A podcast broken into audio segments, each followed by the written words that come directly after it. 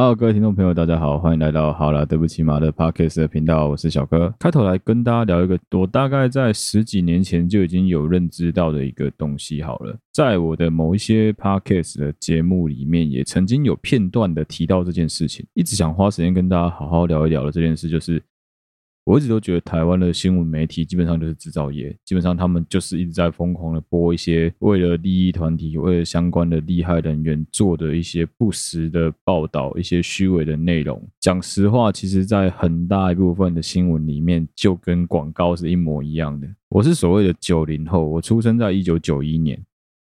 我出生的那个时候，在我小时候的岁月里面，台湾还没有这么的普及网络的时代。绝大部分的大人们现在已经五六十岁、七八十岁的这些当时的青壮年人口们，他们唯一一个资讯上的来源就是新闻媒体，无论是电视、广播、报纸、杂志都好。那是一个刚开始开放党禁报禁的时代，所以基本上开始有很多的商业大亨也好，政治游说团体也好，有实力的政党也好，他们开始能够自己去。购买电视台，自己去成立电视台，自己去成立想要的报社、想要的杂志、想要的新闻媒体，来做他们想要做的所谓的平衡报道。但其实这不是真正的平衡报道，他想做只是帮自己说话而已。因为我现在工作的关系，我必须长时间在海外，我必须长时间不在台湾，所以事实上我的环境并不像台湾的各位。这么轻松就可以打开电视来看新闻，但我相信以现在年纪比我更轻的所有听众朋友们，绝大部分都没有人在看电视新闻了。就算有，你电视也是开的当白背景、白噪音而已。家里面，如果你是租房子的，绝大部分对于提不提供第四台这件事情，大家的看法也已经没有这么重要了。在我们那个时候，租房子一定要提供第四台，是很基本的服务。但对现在的年轻人来说，网络绝对比第四台更重要。相对于网络来说，我相信对于很多年轻的听众朋友来说，第四台只是一个。充其量就是要有就有，没有就算了，就是个加分题而已。哎，它也没有到非常加分，就有就有，没有就没有。没有我不会怪你，有那最好，我可以看一下电视。去饭店也一样，有多少人会真的打开电视来看？很多人去饭店就会打炮，就只看 A 片而已，你根本不会去花时间看新闻，不会花时间去看综艺节目。有多少的现在的年轻小朋友已经没有在看我们当年在看那些综艺节目了？很正常，我觉得这都是一个过程，这就是一个台湾在改变、新媒体在崛起的一个转变的转折的过程。我想讲的不是这个，我想讲的还是回到最初的源头——新闻媒体这件事情。因为我们绝大部分的现代人，其实一天的时间有限，你不可能花时间去读了新闻之后，再花时间去查证这个新闻的真伪。甚至像我常在一个没有网络的环境，我只能看新闻的标题，我只能快速的浏览新闻的标题来猜最近台湾究竟发生了什么事情。这些新闻媒体工作者，他们。制造给你什么样的新闻，相对而言，对于我们这种人来说就非常非常的重要。对于我们这些其实基本上你已经失去明辨是非、失去你有花时间去思考的能力的这一群人来说，媒体记者、新闻媒体们，他喂给我们什么新闻，我们就是看什么新闻。这也导致我今天想讲的这个议题的产生。我每次在有网络的环境底下，打开我的手机，打开我的 APP，我最常滑的 APP 一定是 Line，因为基本上我的女朋友、我的家人、我的朋友、我的同事们，大家都在用 Line 做沟通，所以我跟他们沟通，我同时间我可能会滑到 Line 的另外一个 page，就另外一个页面去看新闻这件事情。我观察了赖的新闻，大概已经观察了可能有两三年的时间了。最近的赖相当的王八蛋，我只能说真的很糟糕。赖提供给你大量的焦点新闻、头条、国际、国内经济、娱乐、体育、生活、理财、星座之类的，叭叭叭一大堆各种不一样的 page，各种不一样的分分页。但是在他每一次的首页当中，他大概会有五个到六个的新闻吧。其中一格一定会是垃圾，其中一格一定会是新闻，但他没有告诉你那一格的前面的资讯栏会写着情报快递，接下来就提供一些什么女星减肥秘诀、女星皮肤保养秘诀之类的这种干东西。你为什么不能乖乖写广告？你为什么要写情报快递？你为什么硬要把广告包装成一个新闻来欺骗所有的阅听者？这是我非常非常不能理解的一件事情。可能会有听众问我说：“既然我是一个自认为这么觉醒的人，我为什么要花时间去看这么垃圾的媒体报道？为什么要花时间去看这么垃圾的 application？” 很简单的一个理由，因为我的网络环境并不是这么充裕。我一天只有一个小时的网络，这一个小时网络又不是非常的快，图片打不开，我只能看到纯文字的内容。对我来说，我当然是以单一 app 能够处理所有的工作是最有效率的。所以我选择最有效率的方式就是直接看、直接阅读 Lie 的新闻。很可惜的，赖在这方面做的真的非常的糟糕。如果要我给分数的话，我一定会给 minus，我一定是给负分的，感真的很烂。要不是因为他的演算法有时候会跳出一些还勉强算能看的新闻，我真的很想直接把赖这个 APP 全删掉。我知道最近几个月因为疫情的关系，有很多很多的听众，有很多很多我周围的朋友，都对于很多人的各种所作所为非常的受不了。举个例子好了，很多人为什么哎连假还想出门玩？连假还想坐大众运输，明明就知道疫情严重，还要去外卖，还要去群聚，还要去社交。我知道大家都非常的不愉快，也非常的 furious，很多人是很愤怒的，很多人真的很不高兴这件事情。录音的同时间是端午连假期间，在端午连假期间发生的一件事情是，大概在这个礼拜五的周末，周末的晚上，就陆陆续续有各个媒体在报道即时的路况。很多媒体去采用的影片、去截取的照片，都是在讲说匝道的。各个高速公路的匝道口塞爆，很多什么六十五啊，很多基本上连接高速公路的快速道路都塞车塞到不行。这些跟秃鹰一样嗜血的媒体，好不容易逮到了一个机会，就像是秃鹰看到了久违的腐肉一样，马上冲过去攻击这一块新闻，马上冲过去。吸收这个他们认为有价值的素材内容，开始做各式各样的抨击，开始讲台湾人就是想远，台湾人明明就知道现在疫情很严重，还坚持要出门，高速公路大排长龙，返乡车潮涌现，各地出现塞车人潮，南下准备返家的用路人络绎不绝之类的这种形容词。接着很快的，我的社群同文层就开始陆陆续续有人发现动，有人发动态，有人发他的涂鸦墙，开始写说图片一定是附上那个六十五线塞车的照片，或是大直那一段塞车的照片。底下打了一定什么？You fucking idiot！You fucking moron！You fucking retard！你们这些白痴，你们这些智障，为什么都已经疫情这么严重，你们还要出门，你们还要返家，你们还要群聚？其实这也是为什么我在之前每次只要听到有新的新闻素材、有新的内容的时候，都很喜欢跟 Sean、跟 Mike、跟我女朋友讲说：我们先不要做这件事情，我们先不要做这个内容，我们先不要讨论，我们先让子弹再飞一阵子再说。果不其然，在现在录音的礼拜六。大概中午左右就开始有新闻媒体开始在平衡报道这件事情了。开始在帮什么所谓的塞车大排长龙做了一连串的诠释跟新的说法。我女朋友在这个周末是必须加班的，她必须要加班赶去她设计的工地去看现场的状况，所以她必须要使用到高速公路。她要从 A 点移动到 B 点，因为距离实在是太远了，所以使用高速公路是最快速的方法。她跟我抱怨说，高速公路是连上都上不了，基本上在交流道口就已经塞满了各种车子。那个时候我就在想说。那不就很简单吗？我那个时候就在猜，杠百分之九十绝对又是砸到一控出的事情，绝对不是什么高速公路在塞车。因为我很无聊，跑去高高速公路的即时路况，根本就没有塞车的情况啊。那媒体报道的什么大量返乡潮，到底是从哪里来的？很简单，因为台湾媒体绝对不可能浪费时间开车上去测试给你看，说哦，我们实际从 A 点到 B 点要花多久的时间？他们只有在很闲很闲的时候才会做这件事情。所以做这个报道的人只是想做什么事情？做这个报道的人只是想要制造台湾人的恐慌，只是想制造台湾人的恐惧，只是想分裂台湾人而已，只是想要告诉大家，其实台湾人并没有这么团结在抗议。其实我们大家都心知肚明，身在这一块岛屿上面，我们的对面就是一个非常大的反对我们的敌对政权。曾经有一个我自己的印尼同事告诉我一句话，他在跟我们的对岸那个中国在跟中国的国民吵架，吵一件事情。那个中国人告诉他说，台湾实际上属于中国的一部分。他直接反呛回去，告诉那个中国人说：“You fucking idiot! They have president, they have money, they have land, they have people. Why you speaking? They are belongs to you, your country. You know what?” When I go to Taiwan, I never speak to my family. I'm go to Chinese Taipei. I'm go to Chinese Kaohsiung. I always speaking. I go to Taipei. I go to Taiwan. Then why you speak? Taiwan belongs to China. Taiwan is a part of China. 这一整段破英文的中文翻译很简单，就是在讲说，他认为台湾是具有人民领土政府主权的。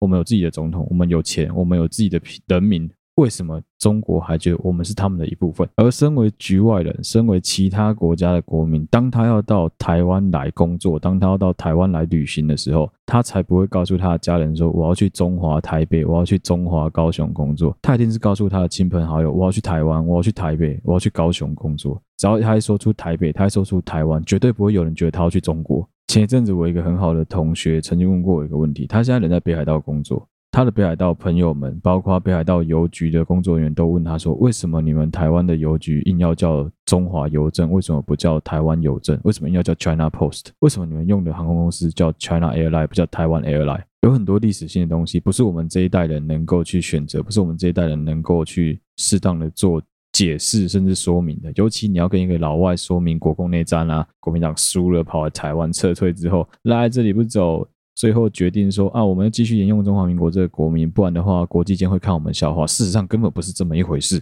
好了，做个收尾，做个第一趴的收尾。我觉得台湾人很乡愿，台湾人都很可爱，我们都很认真，都很上进。不要被那些试图想要分化我们的王八蛋随意的分化我们。不要太过于相信你眼前所看到的新闻，一定要养成习惯去做一个最基本的媒体试读跟判别是非的能力。看到新闻，有时候如果真的很夸张，请你先仔细的思考一下，这干我科林这件事情有可能发生吗？不要一面去相信媒体的报道，有时候去看一下另外一方的报道，稍微平衡一下，不见得是坏事。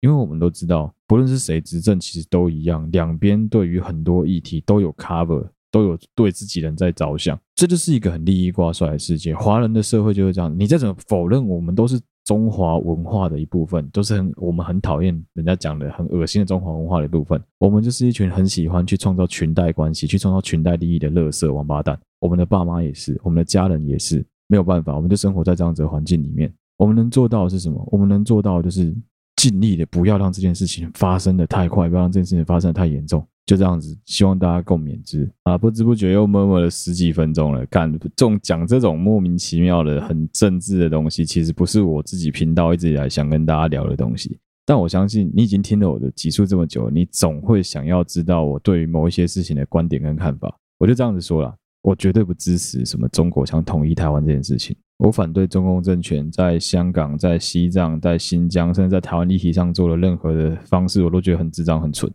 我支持同性恋婚姻，但我本身不是同性恋。我有同性恋的好朋友，但我绝对不会去消费他们去做一些莫名其妙的消遣。而至于什么支持核能、支持绿能啊，对我来说都不是重要的议题。我没有认真花时间去看这件事情。我只知道台湾现在风电真的搞得非常大规模，我也不知道到底能不能成功，因为我没有任何相关的数据可以来显示。但如果有人现在还想炒核四重启议题的话，我可以直截了当的告诉各位，大概在二零一九年的时候，阳明海运就已经帮核四把核四当时存在核四发电厂里面的燃料棒偷偷运回美国了，所以基本上重启核四绝对只是个假议题。至于如果你问我说什么二零一二、二零零八年，或者是说二零二零年的总统大选投给谁，我可以告诉你，绝大部分的选举我都没有去投票，因为我都在外面工作，没有办法去投票。再加上因为其实我没有把税金交给中华民国政府，一毛钱都没有缴，所以基本上我不会去批评一个我没有缴税给他的政府。即使他是我的政府，我也不会去批评他。我觉得那都无所谓，你就好好把事情做好，做不好就是欠骂，就这样子。我觉得都一样，谁做都一样。但是如果两个都一样烂，你就不要怪民众去推出第三个势力来推翻你们这两个垃圾。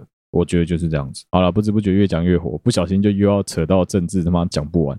这一集的内容啊，要跟大家聊一聊，一样也是感情两性的问题。这集的内容要感谢我女朋友提供给我相关的素材，这也是其实我一直以来人生都在面对的问题。大概从我大学毕业之后，我就一直都在做相关的工作。所以说，因为这样子的关系，我必须要长时间跟每一任女朋友都相隔两地，都分隔非常非常远的距离。哎，是的，没错，这一集就是要跟大家聊一聊远距离的一些问题。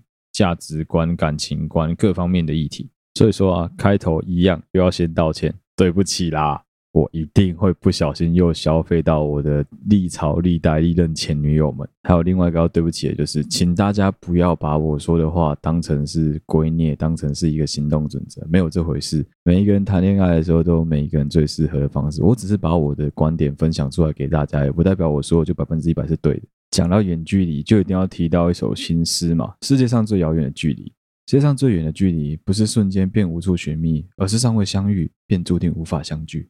世界上最遥远的距离，是鱼与飞鸟的距离，一个在天，一个却深潜海底。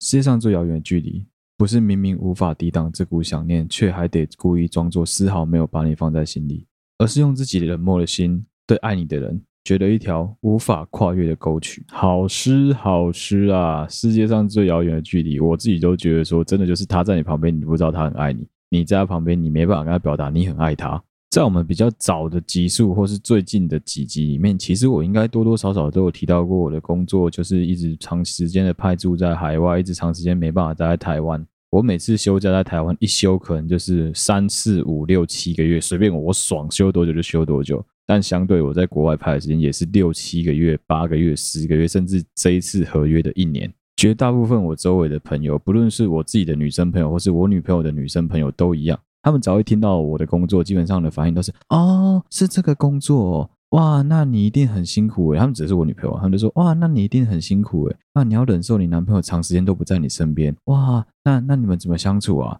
哇，那距离这么远怎么办呢？几乎每一个人在听到我的工作是长时间在海外，我长时间没办法陪着他的时候，大家第一时间都只想到说：哇，女生很辛苦，哇，我们工作上要怎么互相配合，时间上没有办法在一起要怎么办之类的。绝大部分人一听到只要你的对象跟你是必须保持一定的距离，甚至一定的时间没有办法见面，大家都是先逃再说。大家一听到一定就是哦，这对象我不会考虑。嗯，如果是你，我不会跟你交往；如果是我，我不会选择你。能量卡好嘞，你讲的好像我想选你一样，你讲的好像哦，你只要跟我在一起，你只要 say yes，我就会跟你交往一样。稍微考虑一下我们男生的感受，稍微考虑一下我们这些在外面工作人的感受，可以吗？感情这件事情是勉强不来啊。如果说打从一开始你就觉得我们两个没有机会，我们两个不可能，你也不愿意花时间去尝试的话，你真的也不用浪费时间在我身上，我也不会把时间浪费在你身上。本来就是这样子啊。感情当中最重要的一件事情是什么？我很常跟我听众讲，除了沟通，除了信任之外，还有一个很重要、很重要的一块，其实就是互相陪伴。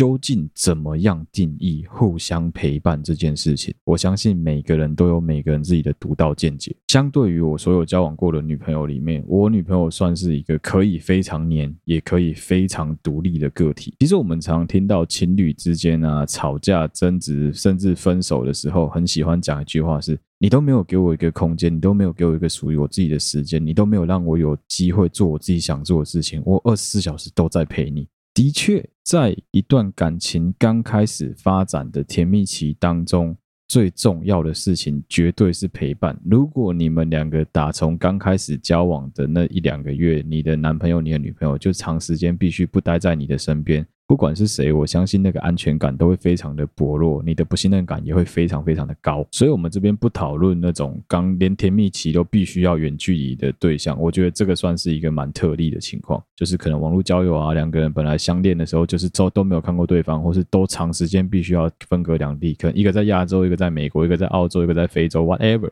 反正你们两个就是没办法长时间在一起。你们两个的相处方式，你们两个人对对方所谓的陪伴，很有可能是每天。上线的那两个小时、三个小时，睡前把 FaceTime 开着，或者是视讯电话、语音电话，用各种方式来陪伴对方，让对方觉得即使他的人不在你身边，但他的心是陪着你的。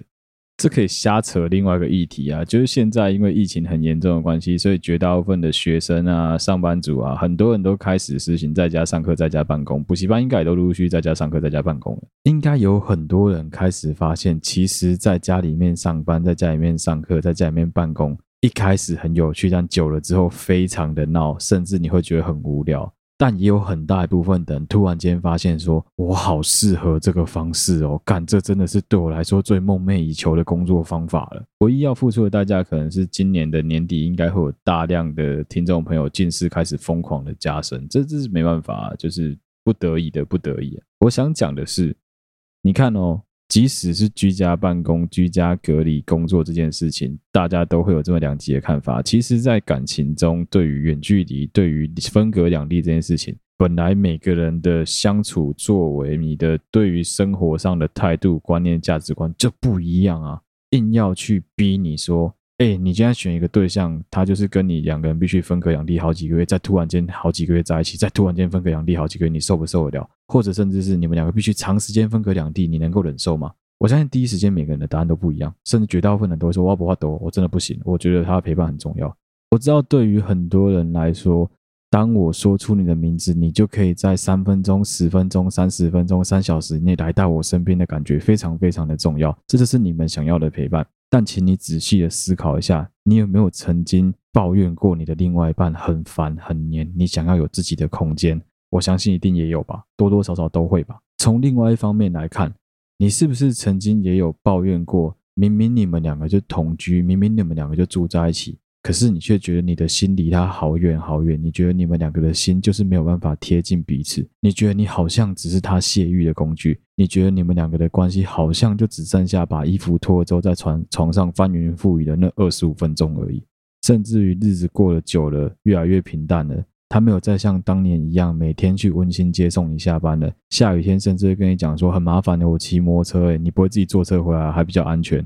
会吧，你有遇过这种对象吧？你周围的很多朋友也有遇过这种对象吧？所以其实这件事情真的不一定啊，并不是说什么两个人每天相处在一起，每个人每天都能够聚在一起，你们的感情就能够达到百分之一百的升华跟升温啊。绝大部分的是随着时间，随着你的耐性渐渐的被消磨殆尽，最后突然发现这个人根本一点都不适合你，不是吗？为什么有些人会说，如果有心的话，天天都是情人节；如果我有心的话，我回家每天都是过年，我回家每天都在过节。但是如果我没心的话，即使是情人节那天，我还是一个人在棉被里面。抱着头在那边痛哭，很正常啊，因为就是看那个人有没有用心，你们两个愿不愿意花时间去真正的了解彼此需要的是什么。有时候对方要的可能根本就不是你陪他，有时候对方要的就是他想要一个人静一静，你就默默在附近就好了，你就默默在一个看得到他的位置守护着他就好了。这个位置对有些人来说，很有可能是你的人必须在他旁边，他必须摸得到你。但对于更多人来说，很有可能不过就是一只手机守在那边，他随时想打给你的时候，你能够接起他的电话，这样子就够了。刚开始踏入我现在工作的这个职场的时候，我一直告诉自己，其实我是不适合交女朋友的，因为我的工作的关系，我没有办法长时间的陪伴我女朋友。我相信我会对她觉得非常的愧疚，最后我很有可能只能用一些金钱的方式，用一些物质上的提供给她这些物欲上的东西，来满足她的心灵，来安慰我自己，或者是来跟她道歉。所以我认为我不适合交女朋友，我觉得我找不到一个比较好的方式来平衡我们两个人的关系。我觉得我很有可能对我的另外一半就只有满满的愧疚而已。也因为这样子的关系，我有一段时间是一点都不想交女朋友的。我觉得干就好好玩吧，反正女朋友这种东西一点都不重要了。后来开始尝试着跟几个女孩子交往，尝试着跟她们去互相了解、陪伴彼此之后。其实我有个很深的感触是，真的女生要的就很简单。那所谓的陪伴，并不是说什么哦，她要你的时候，你就一定要出现在她家楼下，你就一定要温馨接送情，这才叫陪伴。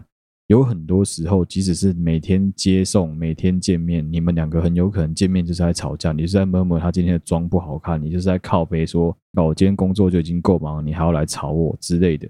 很有可能会发生这种事情吧。其实这有很大一件一个区块啊，要看你这个人的个性是属于比较猫还是比较狗，你是属于比较黏还是比较必须独立自主的。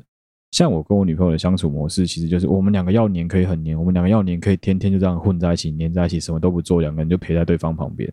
我们两个人要分开的时候，可以因为我没有网络的关系，我有可能两天三天没有办法接到他任何讯息，两天三天他收不到我的任何一封讯息。但是在这两天三天的过程中，我还是会继续的发讯息给他，跟他分享他发生了什么事情。他也会发讯息给我，跟我分享他发生了什么事情。一旦有网络把讯息发送出去，他收到了，他还是会觉得说：“诶，即使我不在，但我还是都能够时时刻刻的想着他，他也都能够时时刻刻惦记着我。”我觉得这就够了。那时候为什么会突然想要交女朋友？是有一天我突然间觉得，干，是不是最近世界末日感很重啊？如果在末日来的时候，我到底会想打给谁啊？如果我的朋友们他们都有一个能够倾诉思慕的对象，都有一个能够倾诉思念的对象，但是我没有，这样是不是显得很奇怪？这样是不是显得我这个人很可怜呢？我居然是从这种自己觉得自己很可怜的这件事情开始去思考，说好了好了，那我还是乖乖交个女朋友好了。对，回想起来，我居然是这么自私、这么卑劣的心态在想说，好了好了，我交个女朋友好了。那人不就是这样子吗？大家都是一开始都嘛只为自己想而已啊。即使到谈了恋爱之后，你想要抽身的时候，你还不是只能先为自己打算？人就是要先想到自己比较重要啊。远距离不远距离这件事情啊，我自己的观点是这样子的：只要你们两个相处的好啊，干天天都在过情人节啊，啊，你们两个如果相处不好，就算是躺在隔壁，你也是跟他互不认识啊。隔天早上起来之后，就是咱们拍谁而已啊，很正常吧？不是每个人都适合一定模式的感情生活。老实说，我压根没有很喜欢我自己的工作，但是我很满足我自己现在的工作情况，因为我的薪水非常的不错，这就是事实。我女朋友一直都有打算要去英国读书，一直都有打算要出国去把她的学业好好的完成，这算是她人生的一个非常重要的清单跟梦想。在我们两个交往的初期，我也一直陪着她去读雅思啊，去选学校啊，去做了所有能够相关做的所有事情。直到今天都还会有人跑来告诉我说：“啊，你女朋友真的要出国啊？疫情这么严重，你就不要让她去啊！啊，你们赶快结婚不就没事了吗？”你们知道吗？我女朋友都从来没有去阻止过我继续做这份工作。他从来没有跟我抱怨过办事，说他很希望我不要做这份工作，很希望我不要从事相关的行业。如果他从来没有抱怨过我的工作会对我们两个生活带来任何的不便，我实在是不懂，放他一年去英国，好好的读完他的，完成他的梦想，读完他的学业，这到底有什么困难？哎，不要说放啊，赶着让他去啊！你们有没有想过，如果我不让他去，我会有多悲惨？我们站在一个比较自私的立场来讲，万一我跟他最后真的能够共结连理，最后真的能够步入婚姻。最后能够携手白头偕老，不要万一啊，就是假设可以啊，他没有去，他没有去成英国，不论什么原因，他最后没有去，我会是那个被他埋怨一辈子的对象。哎，拜托，他在抱憾终生的时候，他会想到那个遗憾里面，including me，那个遗憾包含了我这个王八蛋，因为我没有好好的推他出国，所以我。从一开始可能有点反对，一开始觉得说啊，你为什么要出去？跟一般人的想法一样嘛，就大家都很卑劣，觉得说啊，龙会钱啊，这这我们才被冲阿回，你等来还不会做相关行业啊，我在被讨这。到现在我的心态基本上已经调整成，你想去就去吧，这就是一个梦想，你就好好的完成它。回来台湾之后，我们再把所有的事情好好的理清楚，这样就好了。你要做什么都可以，本来就是这样子啊，人家都没有去反对你的梦想，人家都没有去阻碍你的工作了，你凭什么去阻碍对方想要做什么？有些人一听到说他另外一半打算要去打工留学，他另外一半打算要去外地工作、度假、旅行，不带上他，他就会觉得很恐怖，他就会觉得说啊，完蛋，你是不是要去外面坏坏？你是不是要去外面做一些对不起我的事情？一个人在国外很容易会出这些事情啊之类。没错，有很多论证，甚至我自己周围也有很多的相关实例是。一个人去外地读书之后，就莫名其妙跟人家跑了；一个人去外地怎么样之后，就交了个新女朋友了；一个人去外地读书之后，莫名其妙就怀孕了，或是在澳洲工作回来带着一个小孩回来，带着一颗球回来，有没有这种人？多很多，那，一样啊，走在路上都不会发生车祸，你都不会莫名其妙就被车撞到，也会吧？多不多？其实也很多啊，但是算一算比例，真的有这么高吗？其实也没有到这么高吧。我很认同在网络上曾经看过很多人都分享过的一句话：今天如果他不会乱搞。即使他人生在酒店里面，他都不会跟人家乱搞。但是如果今天他会乱搞，他就是离开你的视线去厕所那五分钟，他都有办法跟别人偷情。不要想着去限制对方，想着去局限住对方想做的事情。与其花时间去思考这些，不如花时间好好的去面对你们两个彼此，去思考一下你们两个当下最需要的环境是什么，你们两个当下最适合彼此陪伴的方式又是什么。朝着那个目标去好好的前进，为你们两个多做一些努力，我觉得对两个人的人生是更有帮助的啦。时空物理上的远距离一点都不麻烦，一点都不恐怖，其实也没有大家想的这么困难。只要你愿意花时间去克服它，一定会有方式可以解决你们两个这个物理时空上的远距离。最恐怖的是什么？最恐怖的是心理上的远距离。你们两个人的心碰不到彼此，你们两个人感受不到对方的体贴温暖，你感受不到对方对你的关怀跟爱，这才是真真正正远距离最恐怖、最恐怖的地方。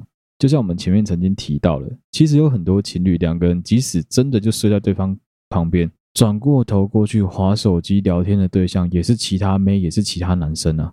最后跟大家分享一个最近发生的，算我自己身边蛮有趣的事情啊。我常会突然没有网路，前一秒可能我的手机还在分享 WiFi 给我的笔电，我笔电正在连 LINE，正在传某些讯息给我女朋友。我回了某一串讯息之后，突然间就没有网路了。这个时候，你的电脑会自动的把你想要发出去的讯息全部记录下来，但是它会显示传送失败。一旦你再次连线，它就会主动帮你把这些讯息连线上去，直接上传到伺服器，让你的女朋友看到这些你想传给她但你没有传出去的讯息。有趣的地方来了，因为今天早上我工作真的比较忙，所以我用手机回复他的时间其实蛮短的。一回到房间之后，我就把我的手机连接上笔电，让我笔电能够去连上来的伺服器。同时间，我笔电传了一个会会不会的会跟一大串的叹号给我女朋友，不明所以的就一个会一堆叹号。我手机一打开来看到，我也傻了。我想要干啥小啊？是被什么怪物入侵？是不是？怎么会自动传了这一串讯息给我女朋友？我、哦、她超火了，她马上觉得我一定是在跟其他女生聊天错频，就这样子不爽了，大概快要十五分钟吧。但是因为我很忙，所以我更没时间看她的讯息。直到我看到她讯息的时候，她已经整个人压起来，她就是觉得说：“干你这王八蛋，你不是说你在忙吗？你怎么会有时间传讯息给别人？”到我后来翻拍了我的电脑的 LINE 的截图，还有一串讯息根本没有传出去，我才终于发现说：“哦，干白痴哦，那是我们之前聊天的内容没有传完啦。”他才突然间笑出来说：“啊，干，sorry sorry。” My bad, my bad，我不是故意要生气的。有时候要适时的懂得去照顾对方的脾气，照顾对方的想法，这对于两个人的感情中啊，两性生活里面是比较有帮助的。跟朋友也是一样，跟家人相处也是一样啊，感情上也是一样。远距离并没有什么好可怕，可怕的是你不愿意花时间去好好的整理你的情绪，好好的陪伴对方，好好的花时间理解对方到底想要的是什么。好，这就是我们这一集主要的内容啦。其实我相信各位听众朋友，不论是你自己身上发生的，或是你自己身边的朋友，一定或多或少都会有曾经碰过远距离的问题。但是远距离就应该是个问题吗？在感情当中，远距离就是应该是拿来作为你们两个感情不睦的借口吗？老实说，我觉得这一点我是蛮存疑的啦。距离啊，从来都不应该是两个人的鸿沟，用不用心才是。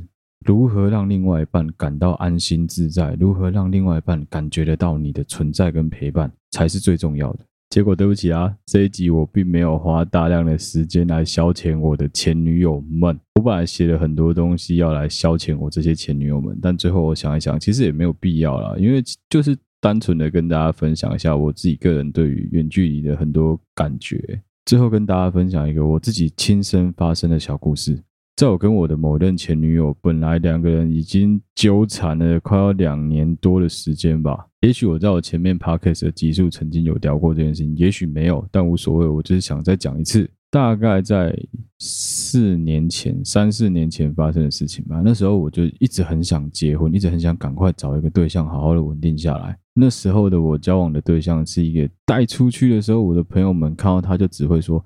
嗯，是还可以啦，但是不怎么讲话，是不是脑子有一点点问题啊的对象？他不太与人社交，甚至他在我们两个人的关系当中，其实都是一直处在一个比较被动的状态。绝大部分时间他都在冬眠啊，跟无尾熊一样，绝大部分时间都在睡觉，但绝对没有无尾熊可爱。他就是那种真的会把废物女友描述的那些废物女友当真，甚至拿来自诩自己想当废物女友的真真正正废物女友。对不起，很绕口。那时候的我已经在从事现在这份工作了，基本上就是长时间必须要面对远距离。老实说，现在回想起来，当时之所以能够一直延续我们两个人的关系，有个很大的原因，是因为每次只要我们两个陷入了任何的僵局、任何的争执，过不到半个月，我就会离开他，就会必须要回到我的工作岗位，就必须要重新的开始另外一次的适应，重新的开始另外一次的工作，重新的开始另外一个新的挑战。也就是说，每次只要我们吵架到一个很 tension。的时间点，我就会继续回到远距离的生活，继续的跟他分开来。到我这一次合约结束，很有可能是六个月、七个月、八个月之后，我会继续回到台湾，继续跟他相处，继续好像什么事情都没有发生过一样。因为这样子的安逸，让我有一个错觉，是我可能可以跟他共结连理，我可能可以跟这个女人步入礼堂。走向走向我们下一步的关系。其实，如果常听我节目的听众应该都知道，我的讲话方式跟我的语调，其实应该可以猜出我的性格。我在我的朋友圈里面都是属于一个比较不敢讲说大哥性格，但我是一个比较不太采纳别人意见的人。这是我这在性格上很大的一个缺陷。当然，那很大一部分是以前也比较年轻，比较不懂事啊。现在其实随着年纪的增长，朋友这种东西是越来越少的。基本上，你的真心朋友就那几个。Sean 也是，Mike 也是。当时在一个机缘巧合下，我、Sean、Mike 还有我们的一大群朋友们一起在一间酒吧里面喝酒，在一间餐酒馆里面喝酒。那天也不知道发生什么事，我完全没有打算要跟他们讨论我的婚姻。我是用一个就是那种成功者的姿态在跟他们讲说，在跟他们宣布说：“哎，老子要结婚了，你们记得要来哦。”基本上，麦克是一个非常理性的人。从他跟我讨论两性平权的很多话题，其实大家应该多少可以猜出来，他是一个非常非常理性的人。一般来说，听到这种事情，他的方反应方式应该就是要么在那边跟你装激动，要么在那边跟你装没事。但那天的他完全不一样。那天的他是很语重心长的，突然叹了一口气之后，告诉我说：“小哥，同样的话我只说一次，我就只说这一次，要听不听我都没有关系。”我真的觉得你应该好好想清楚，你应该再想想，他不是一个非常适合结婚的对象。就在同一个时间，我的几乎所有朋友们做出来的反应跟麦克是一致的。没有任何人在我宣布这件事情的时候是感到欢愉、感到祝福、感到真心为我开心的。所有人都是皱着眉头，就好像看着我告诉他们说我癌症末期，我要走了一样。他的反应就是这么鸡巴。在那个时候，我的一个女生朋友比较冷静的问我一句话，她问我说：“你要不要仔细的想一想，为什么你想跟他结婚？你能不能现在告诉我们他有哪些优点？”因为在他们，我这群朋友在跟我相处的过程中，其实他们比较常听到的是我一直在抱怨我这个前女友，他们从来没有听过我讲过他任何优点。那时候我很快，我大概只花不到半秒的时间，我就回答他们说：因为他愿意等我，因为他愿意包容我的工作。听到这个答案的他们皱着眉头，这个女孩子马上回答我一个她心中真正的想法。她告诉我说：她不是在等你吧？她是在等你的钱吧？任何一个足够成熟的女孩子。如果他的另外一半有一个跟我一样优渥的薪水，基本上只要他够成熟，应该要他等都不会是一个问题才对啊。为什么我会把愿意等我这个条件当做是一个哦非常必然、非常难得一见的属性？其实真的是未必。到那个时候，真的是到那个时候，我才茅塞顿开，我才整个人突然间真的是被当头棒喝一般的顿悟了。没错啊，为什么远距离当中这要用等待这个词汇啊？为什么不是他愿意跟我互相陪伴？等待跟陪伴是两个截然不同的说法，其实大家应该也知道啊。等待是什么意思？等待就是干一些等下单立，他是站在那边等，他什么事都不用做，doing nothing but waiting，就是在那边等而已啊。他不用做出任何付出，反正你会回头来找他，就很像是猫，很像是狗，很像是你家的宠物一样，很像是你的家人一样。你只要一开门，他们就会欢迎你。陪伴呢？陪伴是当你有需要的时候，当你有困难的时候，当你有任何开心的事情想要跟任何人分享的时候，第一时间你就会想到的那个对象，这才叫做陪伴啊！最后很幸运的，我终于因为一些事情的关系，因为一些细故，能够跟我的那个前女友好好的分手。其实也没有好好分手，反正乱七八糟，但最后分手了，终于分开了。分开了之后，我运气相当好，遇到我现在这个女朋友，也算是在透过跟她交往的过程中，让我重新学习到什么叫做真正的远距离的陪伴。好了，本来说不消费我前女友，但现在还是不小心消费了，对不起大家，对不起啦。今天的内容就到这边啊，谢谢大家收听。如果你对我们的节目有任何的指教、任何的想法，想要分享给我们，或是分享给所有的听众，欢迎你到我们好了，对不起嘛的粉丝专业，或是到 IG 去留言。有任何最新消息，都会在 Facebook 跟 IG 发布。我一样会继续维持每个礼拜三的早上八点发布新的节目内容，跟大家分享每一周我的新的想法跟一些新的观点。如果说你有任何的节目想法想跟我们分享，或者你有任何的方向想投稿给我们，甚至是你想要跟我们分享你自己内心的故事，希望听听看我来分析你的周围朋友或者你自己的任何生活、感情、工作都可以的观点，欢迎你投稿给我们。我们的小帮手们都会帮忙，像 Mike 我女朋友都会帮忙看。如果你使用的是 Apple Podcast 的话，欢迎你帮我们按赞，五星记得按下去，留言告诉我们你为什么喜欢我们的节目。谢谢大家收听，我是小哥，我们下期再见啦，拜拜。